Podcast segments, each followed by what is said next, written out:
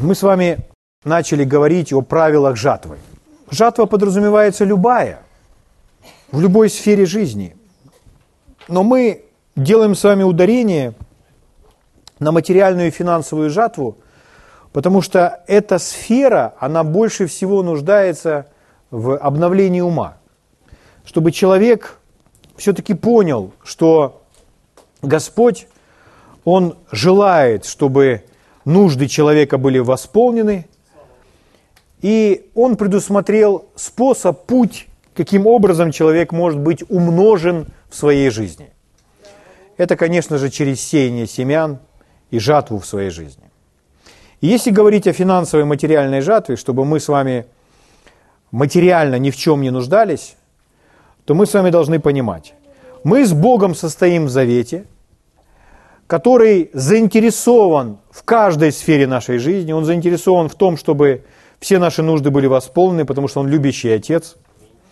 Слово Божье говорит, если вы, будучи злы, умеете даяния благие давать детям вашим, тем более Отец Небесный даст благо просящему Него. То есть Бог желает, чтобы в нашей жизни были все блага. Люди говорят, что иметь деньги – это зло, но Библия так нигде не говорит. Павел пишет Тимофею, и он говорит, корень всех зол есть сребролюбие. Это когда человек любит деньги больше всего остального. Но мы должны с вами любить Бога и людей. И больше мы никого любить не должны. То есть если вкладывать тот смысл в слово «любовь», которое вкладывает э, Библия, то любить – это значит жизнь свою положить за кого-то или за одного или за нескольких. Поэтому мы можем с вами это делать по отношению к такой личности, как Бог, и по отношению людей. По отношению вещей мы с вами этого не делаем. Поэтому мы любим Бога и людей. А все остальное, ну, чтобы нам было проще, нам нравится. Нам нравится наша стиральная машина, мы ее не любим. За нее жизнь полагать не нужно. Угу. Нам может нравиться э, наш, наша рубашка или наша юбка или наши сапоги, но мы не говорим, я люблю мои сапоги. За них не нужно полагать свою жизнь. Ну, это так. Я понимаю, что люди порой используют слово «любовь», вкладывая в, них, в него немножко другой смысл, поэтому так говорят. Но если вы хотите в этом смысле совершенствоваться, то добро пожаловать. Вот. Поэтому каждая сфера нашей жизни, она должна быть восполнена, и Господь желает нас с вами научить, чтобы мы были богатыми на всякое доброе дело. А для этого нужно использовать его правила, его законы. Его закон – это закон сеяния и жатвы. Невозможно прийти к умножению в своей жизни, если вначале человек не посеет семя. И мы с вами говорим о правилах жатвы, и мы вначале ответили себе на такой вопрос.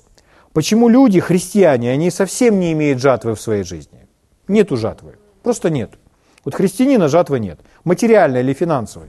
Почему люди живут в недостатке? И мы с вами определили три такие причины. Три причины, почему человек не имеет жатвы в своей жизни. Он уверовал в Иисуса, он крещен Святым Духом, он уходит в церковь, а жатвы не имеет. Почему? Если такое случается, нужно знать причины. Первая причина – это потому, что человек не сеет семя. То есть, чтобы иметь урожай в своей жизни, обязательно должно быть посеяно семя. Это правило жатвы. Невозможно пожинать урожай, предварительно не посеяв семя. Поэтому, когда мы с вами желаем иметь определенную жатву в своей жизни, мы сеем соответствующее семя. Семя производит по роду своему. То есть, э, какое семя мы сеем, такого же рода и будет культура вырастет. Так в естественном и в духовном точно так же. То есть, если мы с вами сеем фасоль, то мы обязательно вырастет фасоль, и мы будем пожинать фасоль. Мы не будем пожинать что-то другое. Но в духовной сфере происходит то же самое. То есть, если мы с вами хотим иметь, например, друзей, то Иисус говорил, что этот человек должен быть дружелюбным. То есть, сея дружелюбие, то есть, когда человек сам сеет это семя, то в его жизни будет много друзей. Например, если человек говорит, ну, я не знаю, у меня нет друзей, со мной никто не желает дружить. Но это говорит о том, что нет урожая. И значит, по этому поводу нужно что-то изменить в самом себе. Потому что других людей вы не измените. Нужно менять, работать над собой. Аминь. Поэтому если человек будет более дружелюбным, он изменит свой характер, он будет сеять дружелюбие – а дружелюбие это не есть какое-то материальное такое семя. Это внутреннее отношение, которое может быть обличено в разные поступки и дела в материальном мире. Но это прежде всего отношение сердца. Поэтому это отношение сердца в духовном мире влияет так, что человек пожинает свою жатву, пожинает свой урожай, что вокруг него много друзей. Слава Богу. Мы с вами читали, там написано, кто сеет ветер, тот бурю пожнет. То есть, опять-таки, по роду своему сеющий ветер пожнет бурю. Поэтому всевозможные ссоры, разногласия, раздоры и так далее должны быть удалены от нас. Почему? Мы не хотим такой жатвы в своей жизни. Потому что где все эти ссоры, зависть, разногласия, написано, там неустройство и все худое. Поэтому такие семена из своей жизни нужно удалять. Слава Богу. Апостол Павел в контексте этого во втором послании к Коринфянам, 9 главе, он говорит, кто сеет щедро, то щедро и пожнет. Говоря уже о финансах, говоря о материальных благах. То есть, если человек дает финансы, если человек участвует своими финансами, материальными благами в жизни кого-то или в Божьей работе, то Слово Божье обещает ему урожай, что все это не пропадает – это Слово Божье обещает. Слово Божье это обещает. В послании Галатам Павел говорит, Бог поругаем не бывает. Что человек посеет, то человек и пожнет. А Коринфянам, как мы с вами сказали, кто сеет щедро, тот щедро пожнет. Кто сеет скупо, тот скупо пожнет. Поэтому это все верно в отношении наших с вами материальных благ. Поэтому если мы с вами не имеем финансового, материального умножения в своей жизни, которое мы все хотим. Хотеть финансовое, материальное умножение – это совершенно нормальное, здоровое желание, заложенное в каждого из нас Богом. Потому что умножение само по себе – это Божья идея. Поэтому человек желает умножаться. Умножаться в силе, в способностях и в деньгах в том числе. Потому что если это мама или если это бабушка, то, конечно, она желает иметь много денег. Она много чего внукам купит. Правда? Если это человек, который, э, брат или сестра, желает также поучаствовать в жизни своего брата или сестры, то есть мы, у нас просто открываются возможности, чтобы давать больше. И мы облегчаем свою жизнь, потому что у нас нет недостатка, у нас есть все необходимое для жизни и благочестия, слава Богу. Мы создаем определенный комфорт в своей жизни с помощью денег. Но мы с вами всегда готовы выйти из зоны комфорта. Если нужно поехать куда-то не в очень комфортабельное место, то мы готовы это сделать. Мы готовы заплатить цену такую. Слава Богу. Ну, должны быть готовы. Может, вы еще не готовы, но я верю, что вы когда нужно будет, будете готовы. Чтобы оставить то, что нужно оставить. Угу. Однажды Иисус сказал этому молодому человеку, который пришел к нему и сказал, что ему нужно, чтобы спастись. Он там сказал заповеди соблюдать. Он говорит, я исполняю это всегда. Всю свою жизнь я это все исполнял. От юности. С молоду. Иисус ему говорит, ну, написано, Иисус полюбил его. Улыбнулся ему, говорит, ну, одного тебе не достает. И вот это диалог, и почему Иисус сказал именно это? Вот почему? Этот человек был жаждущий, он хотел наследовать жизнь вечную. Иисус ему сказал, одного тебе не достает. Все, что имеешь, иди продай. И раздай нищим. Возьми свой крест и следуй за мной. То, о чем мы с вами только что сказали. Выходи из зоны комфорта. У человека с необновленным умом складывается впечатление, что Иисус показывает путь для этого молодого человека, как, как стать нищим. Но Иисус не говорит о том, что он должен стать нищим. Он дальше продолжает и говорит, и будешь иметь сокровище на небесах. То есть, иными словами, это, это вложение. Ты будешь иметь сокровище на небесах. Человек сразу додумывает, у него сразу же как будто подтекст такой сразу пошел, которым, к которому ты сможешь прикоснуться, когда умрешь. Ну так ведь? Но там всего этого не написано. И дальше в контексте, когда мы с вами читаем, то ученики, ну просто тот парень отошел в печали, и он не стал это делать. Но ученики, они посмотрели на Иисуса и сказали, Господи, ну сначала Иисус говорит, да, трудно богатому войти в Царство Небесное. Проще верблюду пройти сквозь игольные уши, нежели богатому в Царство Божие. Ворота такие маленькие. И тогда ученики посмотрели на него, и они сказали, слава Богу, мы хоть будем спасены, потому что мы все нищие, понимаете? Нет, у них у всех что-то было. Это люди, которые поставляли свой бизнес, то есть у них было у всех какое-то имущество. Они всегда были готовы вернуться в дом родной. В Евангелии от Иоанна Петр говорит, да, все, иду рыбу ловить пойду рыбу ловить. И мы читаем и думаем, что это просто он пошел на рыбалку. Но в контексте и вообще в оригинале, как говорят исследователи Библии, они говорят, что там такая фраза, что он говорит, я возвращаюсь обратно к своему бизнесу, я возвращаюсь к рыбной ловле. Поэтому это не просто я пошел на рыбалку рыбу половить, а я возвращаюсь к рыбной ловле. Поэтому у них у всех есть какое-то имущество, у них у всех есть какие-то сбережения.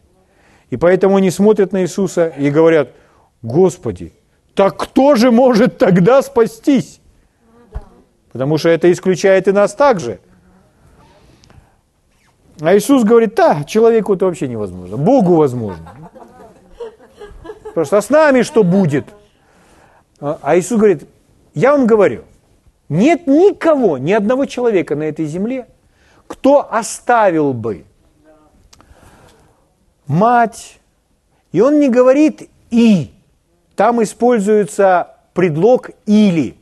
То есть он перечисляет возможности различные, что человеку приходилось оставить. Мать или отца, или братьев, или сестер, или дома, или земли, или детей, или жену. О чем он говорит? Он говорит о разводе? Да нет же. Он просто говорит о том, что человек ради исполнения воли Божьей, он в данный момент, жена скажет, сиди дома, а он скажет, да нет, мне нужно пойти волю Божью исполнять. И он оставит ее дома и пойдет волю исполнять. Потом опять вернется, скажет, привет, дорогая. Она скажет, я рад, что ты пришел, я пойду в следующий раз с тобой. Он говорит, я рад, вместе давай оставим этот дом. Но это не значит, что оставили, бросили дом, все, пропадай. Нет, речь идет не об этом. Речь идет о том, что в сердце человека. Что человек готов это отпустить и идти ради более главного. А может быть и продать, как в случае с парнем выше. Но жену вы продать не можете. Вот. Но что говорит Иисус? Нет никого, кто оставил бы. Он причисляет земли, дома, друзей, детей, жену и так далее. Ради чего? Ради меня и Евангелия. И дальше он говорит очень мощное обетование и не получил бы во сто крат, во сто крат, это значит в сто раз больше, знак умножить и в сто раз. Это просто Иисус так, чтобы дать какой-то ориентир. В сто раз. Это чтобы большое число было. Он мог, конечно, сказать в 50 раз. Мог сказать в тысячу. Но он сказал в сто. Во сто раз, во сто крат более. И он начинает перечислять и домов, и земель, и матерей, и детей, и друзей. Жен только не перечисляет. Иисус знает, что делает. Да? И дальше он говорит, во время сие, среди гонений, то есть это посреди кризисов различных, во время сие – среди гонений. А в веке грядущем жизнь вечную. То есть никто не говорит о том, что мы с вами свои урожаи или свое богатство увидим только когда окажемся на небесах. Нет. Как раз деньги-то нам вообще не будут нужны. Они нам нужны здесь. Слава Богу. Поэтому очень важно понимать, для умножения вначале нужно посеять семя по роду своему. То есть, если человек не имеет жатвы в какой-то сфере, он должен разобраться, а сею ли я семя? Возможно, вы сеете семя, но в какой-то другой, в какой-то другой сфере. Нужно разобраться, что я сею именно в этой сфере, в которой я хочу пожать свою жатву. Мгм. Поэтому, если речь идет о финансовом и материальном даянии, то своими деньгами, своими финансами участвую ли я в Божьей работе? То есть я даю ради Иисуса, ради Евангелия. Если я это сею, значит семя посеяно в почву. Мы с вами говорили, что десятина не является семенем. Десятина не является нашей. До тех пор, пока мы не отдали десятину, мы с вами даже не даем. Мы не сеем, мы не даем. Потому что десятину мы не, не даем. Мы ее возвращаем, мы ее отдаем. Она не наша. Мы в завете состоим с Богом. Нужно настолько этим проникнуться, друзья мои. Осознать, насколько это славно. Слава Богу. Один человек э, говорил о десятине, пожилой в годах человек, начал о десятине и говорил, объясняя, что десятина – это десятая часть. Та десятая часть, которая принадлежит Богу, потому что вы с Богом в завете.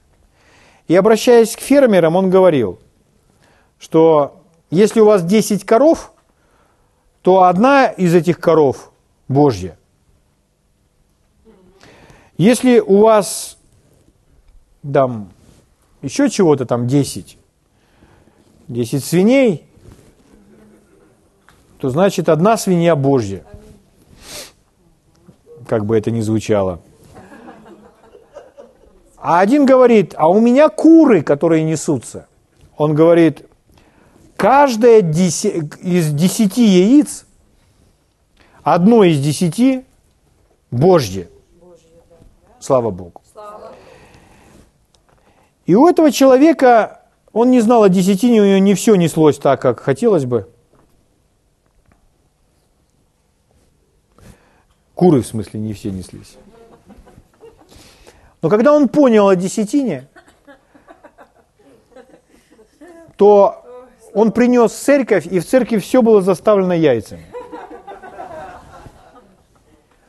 Из-за того, что он понял о десятине, то куры начали нестись так,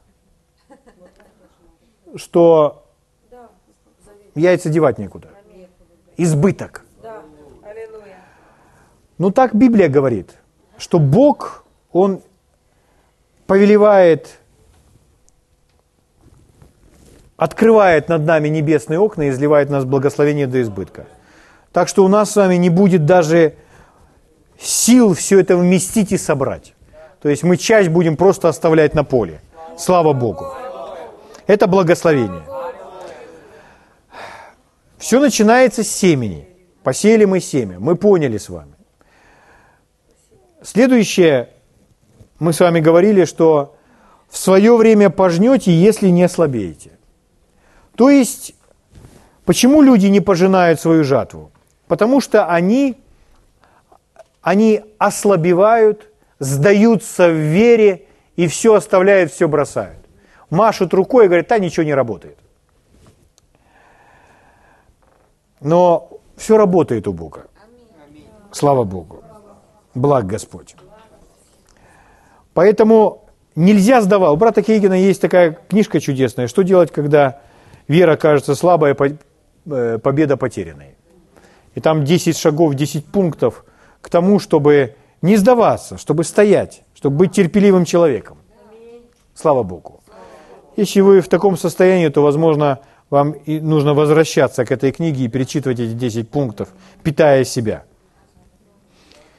И третий пункт, который мы с вами начали изучать в прошлый раз, это как раз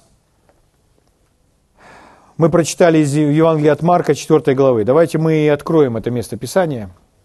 Евангелие от Марка 4 глава.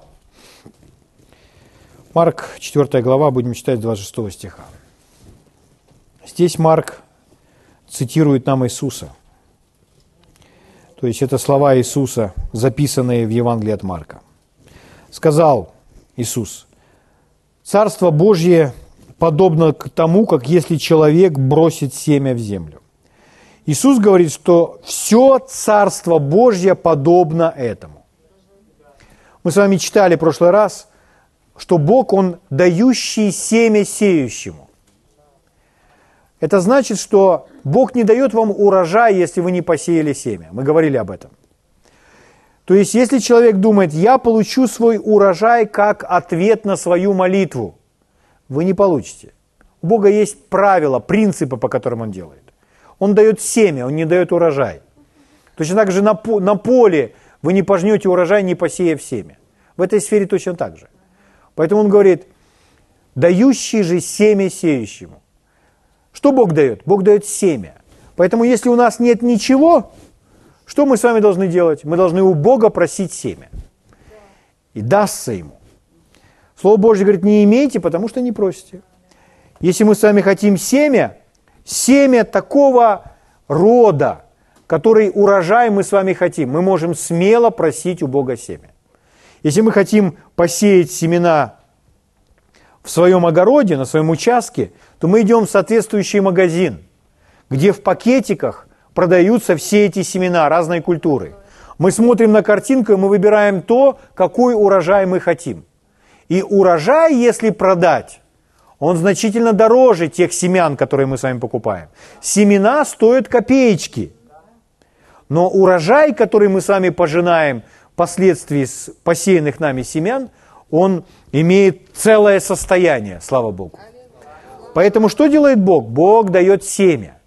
И мы хотим с вами соответствующее семя, чтобы пожать наш урожай. Мы приходим к Богу, мы становимся перед Ним, приходим пред Его лицо, и мы просим, Господь, дай мне это семя, если у вас его нет. Но очень часто, если вы посмотрите, у вас уже есть это семя.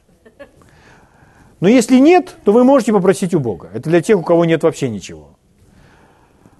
Но Бог даст нам то семя, которое нам необходимо. Слава Богу.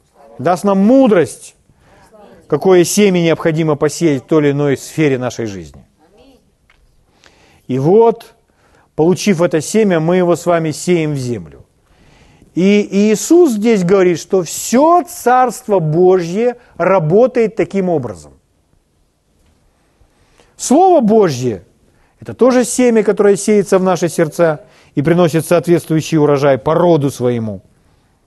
Итак, Царство Божье это подобно тому, как если человек бросит семя в землю, а дальше написано «и спит», и встает ночью и днем, и как семя всходит и растет, не знает он. То есть нам даже знать это не нужно. Это вообще облегчает весь процесс. Ибо земля сама собою производит сперва зелень, потом колос, потом полное зерно в колосе. Когда же созреет плод, немедленно посылает серп, потому что настала жатва. Итак, мы с вами сказали, что человек сеет, и человек здесь пожинает а выращивает семя не человек. Почему люди не имеют жатвы? Третья причина. Это потому, что они думают, что жатва должна прийти в их жизнь автоматически. Но сеяние не автоматически, и жатва не автоматически. Человек делает это его часть. А что автоматически? А автоматический рост. То есть, если семя попало в почву, все, рост обязательно будет. Это не наша ответственность. Все будет расти. Поэтому, друзья, посеянные вами семена, посеянные вами семена, вами посеяны, они автоматически растут. Это не ваша забота. Вы спите, вы уходите, вы не знаете, где они, вы их не видите, но Бог принял вашу жертву. И семя посеяно. Семя посеяно. Слава Богу. И оно растет. Сначала колосок, стебелек, потом листочки, потом полное зерно в этом колосе, желтеет, наступает жатва.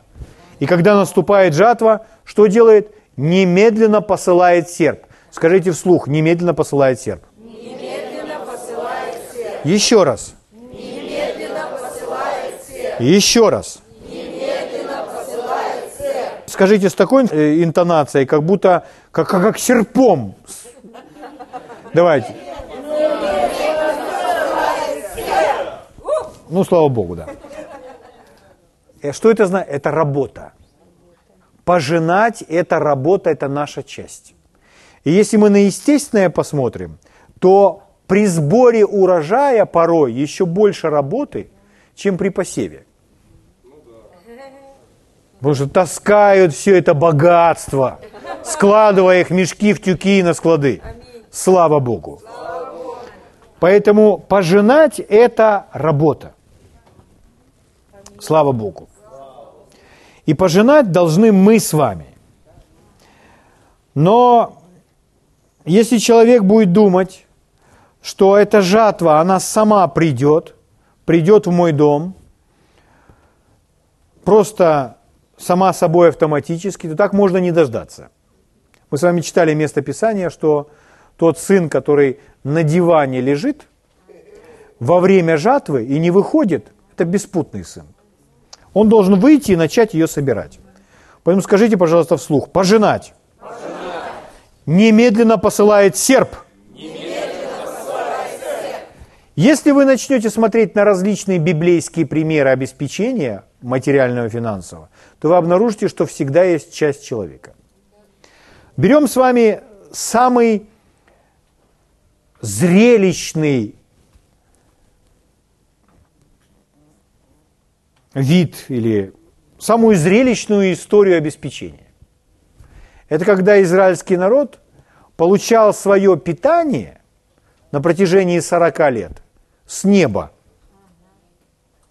Люди говорят, что с неба упадет, что ли? В истории были примеры, когда падало с неба. Называлось это манна. Манну послал с небес. Как выглядела эта манна? Эта манна появлялась у них 6 дней в неделю. Каждый раз по утрам. К обеду она испарялась, таяла. Поэтому нужно было собирать в определенное время. Кто собирал мало, у того не было недостатка. Кто собирал много, у того тоже не было лишнего. Итак, но что нужно было делать? Им нужно было выйти из шатра, выйти из палатки и начать собирать каждый день.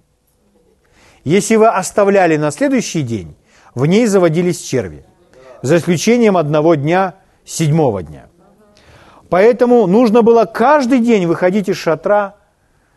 А если человек остается лежать в своей палатке, говорит, не, Господь мой обеспечитель, Он меня накормит, я уповаю на Бога, слава Богу. До тех пор, пока он не выйдет из палатки, он останется голодным. Ему нужно было просто выйти и начать собирать. Как цветы в лесу. Просто с земли собирать этот хлеб. Слава Богу. То есть везде присутствует эта жатва. Везде. Везде есть часть, которую выполняет человек. Угу.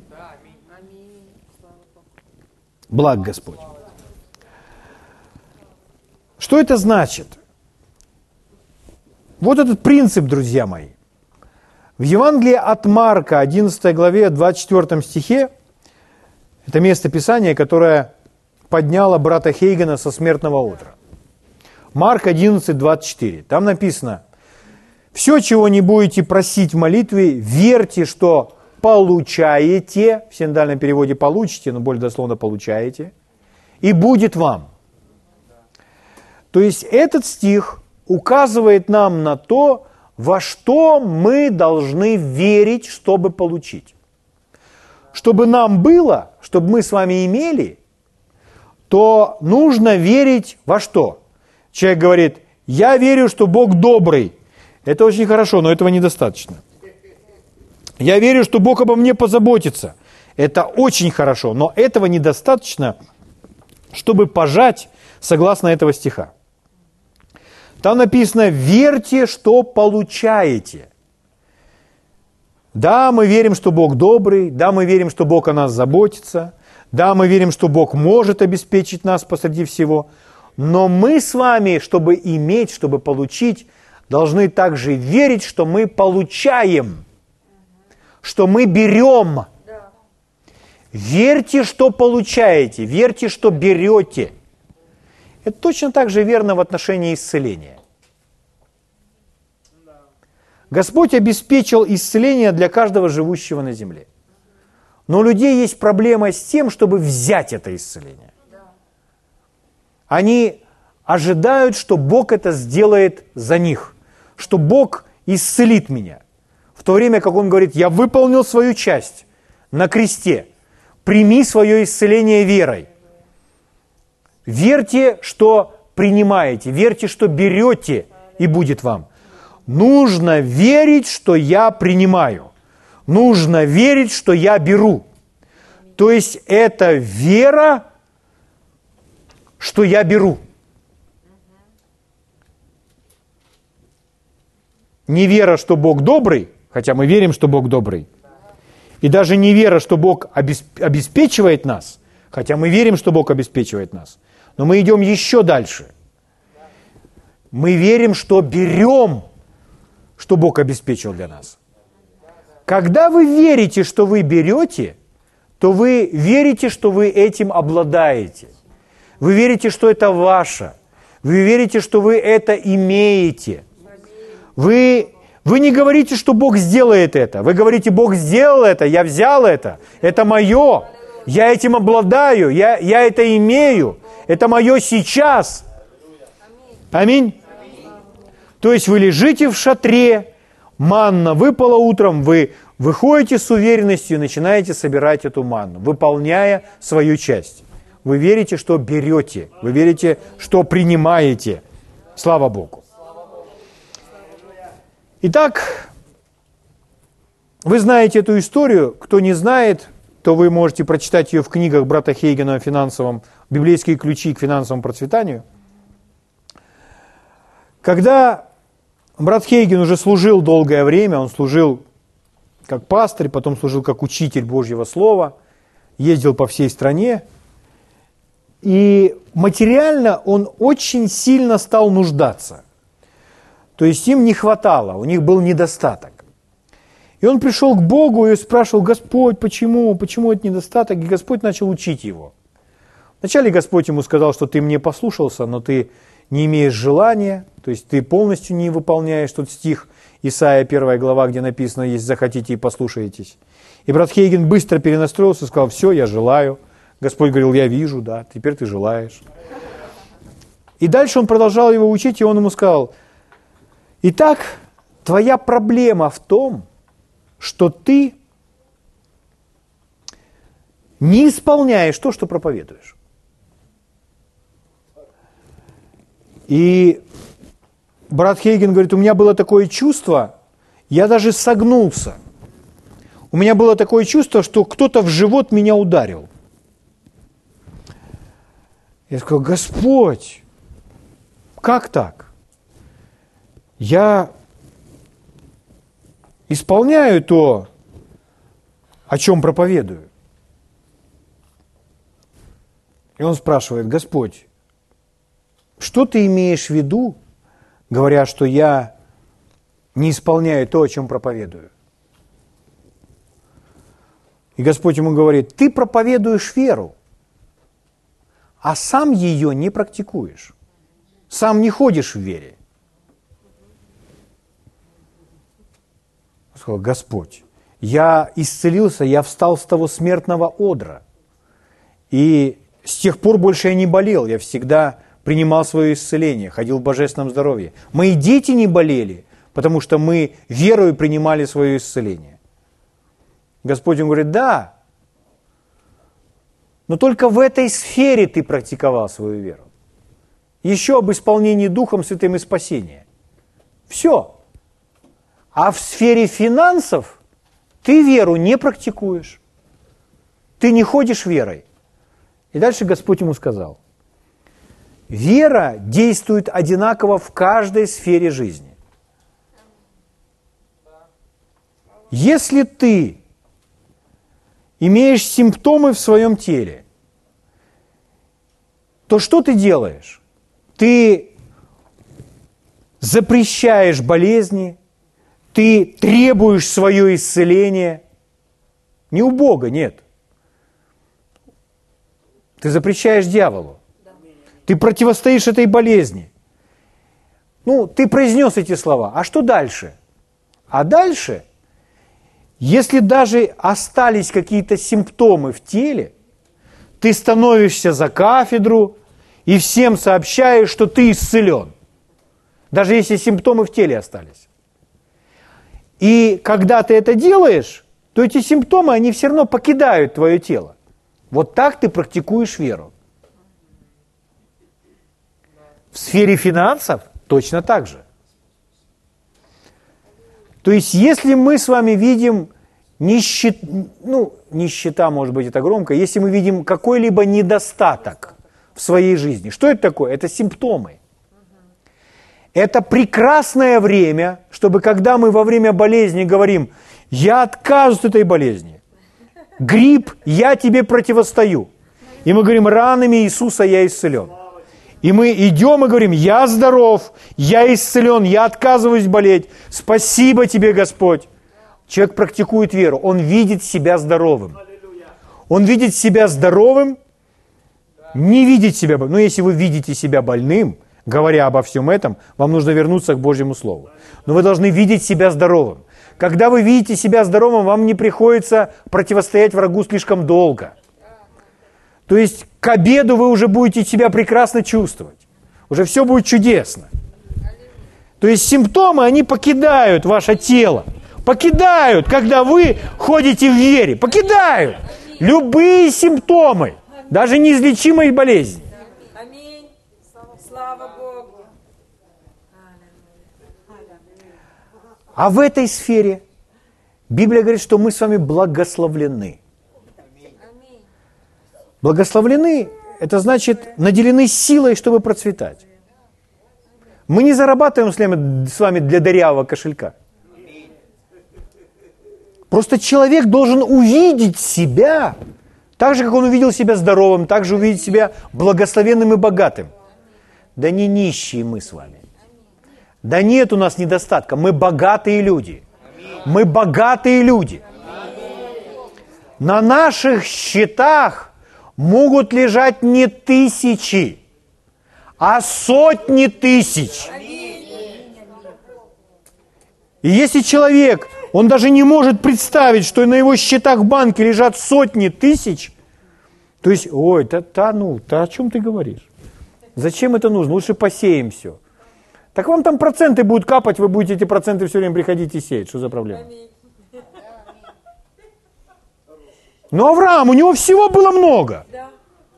Представьте себя с банковским счетом, на котором 100 тысяч, 200 тысяч, 250, 780, 930, 999. Слава Богу.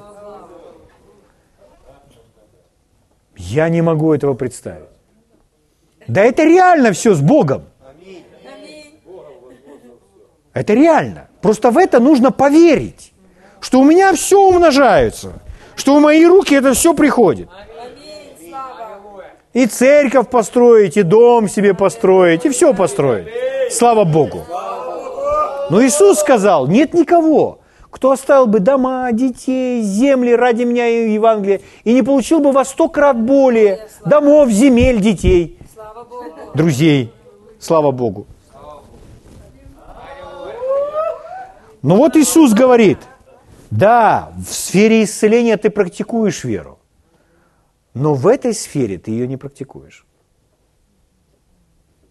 А вера действует одинаково в каждой сфере. Брат Хейген говорит, я увидел, я не мог практиковать веру, не зная, как это делать. Я просто этого раньше не видел. Но с этого момента я это увидел. Я понял, что теперь в этой сфере я буду практиковать веру. То есть, если у меня есть недостаток, вот у меня 300 гривен, а мне нужно 500, чтобы заплатить. Что это такое? Это симптомы недостатка. Что вы будете делать? Высунув язык, бегать по городу, чтобы занять у кого-то 200 гривен? Нет. Противостоять симптомам, так же, как мы противостоим симптомам болезни. Точно так же. Говорить слова. Говорить слова. И тут начинается. И что ж тогда будет? Работать надо. Так а мы и работаем. Мы работаем, не покладая рук. Все же работают. Никто же не говорит, что не нужно работать. Все работают.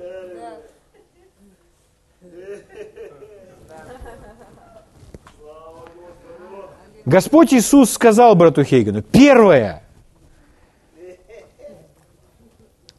не проси у меня больше денег. У меня их нет. Здесь на небесах у меня нет американских долларов. Если бы я с неба посылал американские доллары, они бы не были бы настоящими. Потому что американские доллары может печатать только там соответствующая инстанция в Америке. Украинскую гривну может печатать только Национальный банк Украины. У него есть такое право. Если их напечатать кто-то другой, это будут не те деньги. Бог может все защиты, все скопировать, никто даже не догадается, что это не, не национальный банк напечатал. Но Бог, Он не обманщик, Он не будет лгать. Поэтому Он не будет заниматься, Он не будет фальшивомонетчиком. Поэтому Он сказал, у меня нет, я не посылаю деньги с небес. Все необходимые деньги, они находятся на земле. Денег очень много. Мы сегодня вспоминали один из людей, который был когда-то президентом в этой стране, он несколькими грузовиками вывозил все это богатство и все эти купюры. То есть даже не чемоданами, друзья, а грузовиками. Это я вас прошу подумать о том, что их достаточно, их много. Просто они не в ваших руках. А знаете, почему они не в ваших руках? Потому что князь мира сего дьявол, он, вдохновляя, используя разных злых духов, вдохновляет людей накапливать деньги в тех местах, где они не будут высвобождены для Бога, для Божьего Царства.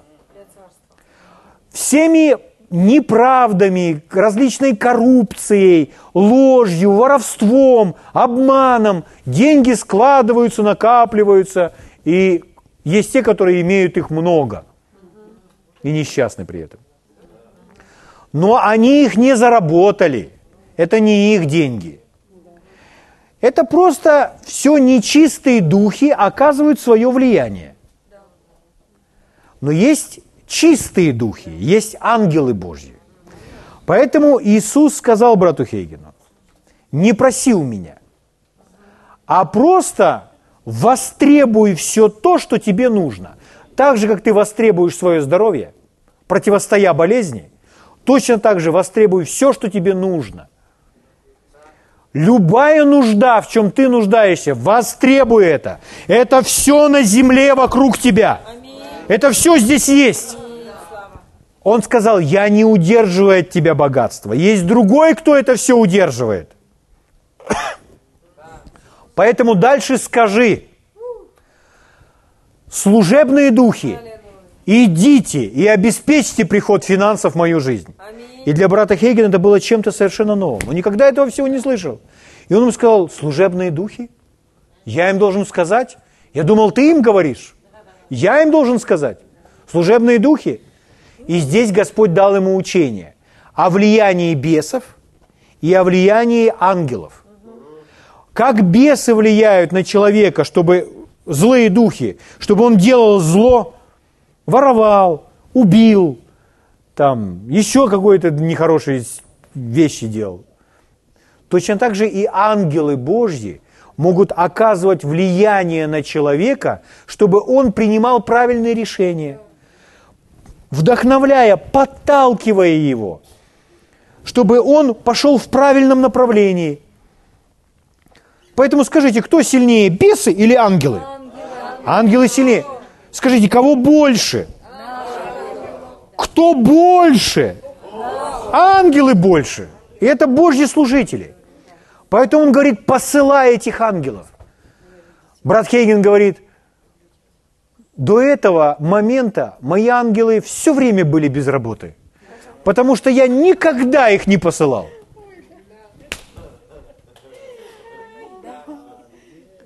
Вы понимаете? Вы понимаете? Вы понимаете? Друзья мои, это власть. Это власть верующего. Это власть верующего. Неважно, какой банк. Пускай будет Приватбанк, но у вас там должен быть очень обильный счет. Ну не хотите в этом, в другом. Я не рекламирую никакие банки. Вот. Но у вас должен быть очень обильный счет. Зачем? Пускай будет. Практикуйте свою веру. В кошельке тоже должно быть. Чтобы вы в любой момент могли дать человеку купюру. Там встретили знакомого брата или сестру, который давным-давно в церковь не ходит, уже голову пустил. А вы уже научились ангелов посылать. И видите себя богатым. И вы достаете ему не 100 гривен, нет, вы достаете ему 100 долларов. И говорите, иди, дружище. Он говорит, что ты, нашел новую работу? Нет, просто Господь столько света принес в мою жизнь. Я хожу во власти. Друзья мои,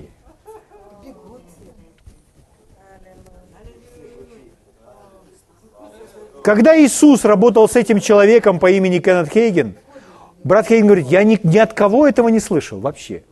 Чтобы кто-то об этом учил или проповедовал, что не нужно об этом молиться, что здесь нужно свою власть выражать. Но Иисус ему объяснил, как Бог поместил все необходимое на землю и дал всю власть человеку. И что дьявол обманул человека, но Иисус все вернул. И теперь человек должен проявлять эту власть здесь на земле, занимаясь исповеданием и говоря Божье Слово. Это неотъемлемая часть нашей с вами жатвы. Это неотъемлемая часть нашей с вами жатвы. Поэтому, когда мы это говорим, когда мы говорим, деньги приходят ко мне и сейчас – это фраза, данная Лерою Томпсон, которую дал ему Бог, сказав, что это пророческие слова, чтобы тело Христова взяло свою власть и перенесло все необходимое богатство для жатвы последних дней в тело Христова.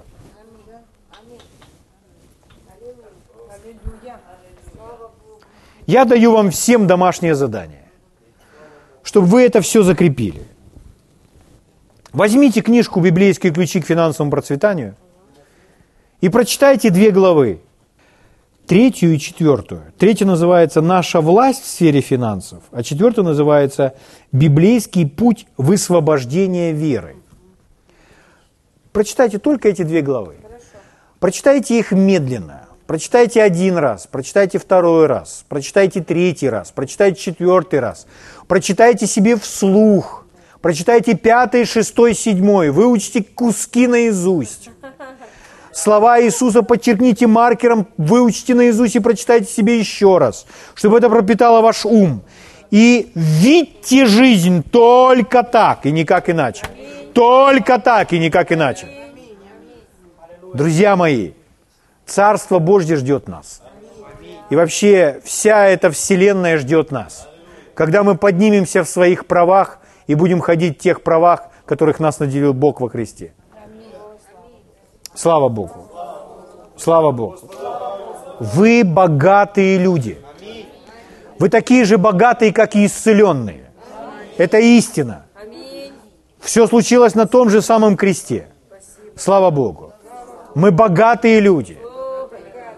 Мы настолько благословлены, что заработав тысячу гривен, она приумножается в несколько нулей из-за того, что мы благословлены. У нас все умножается. Мы сеем свое семя, мы под благословением. Слава Богу. Благ Господь.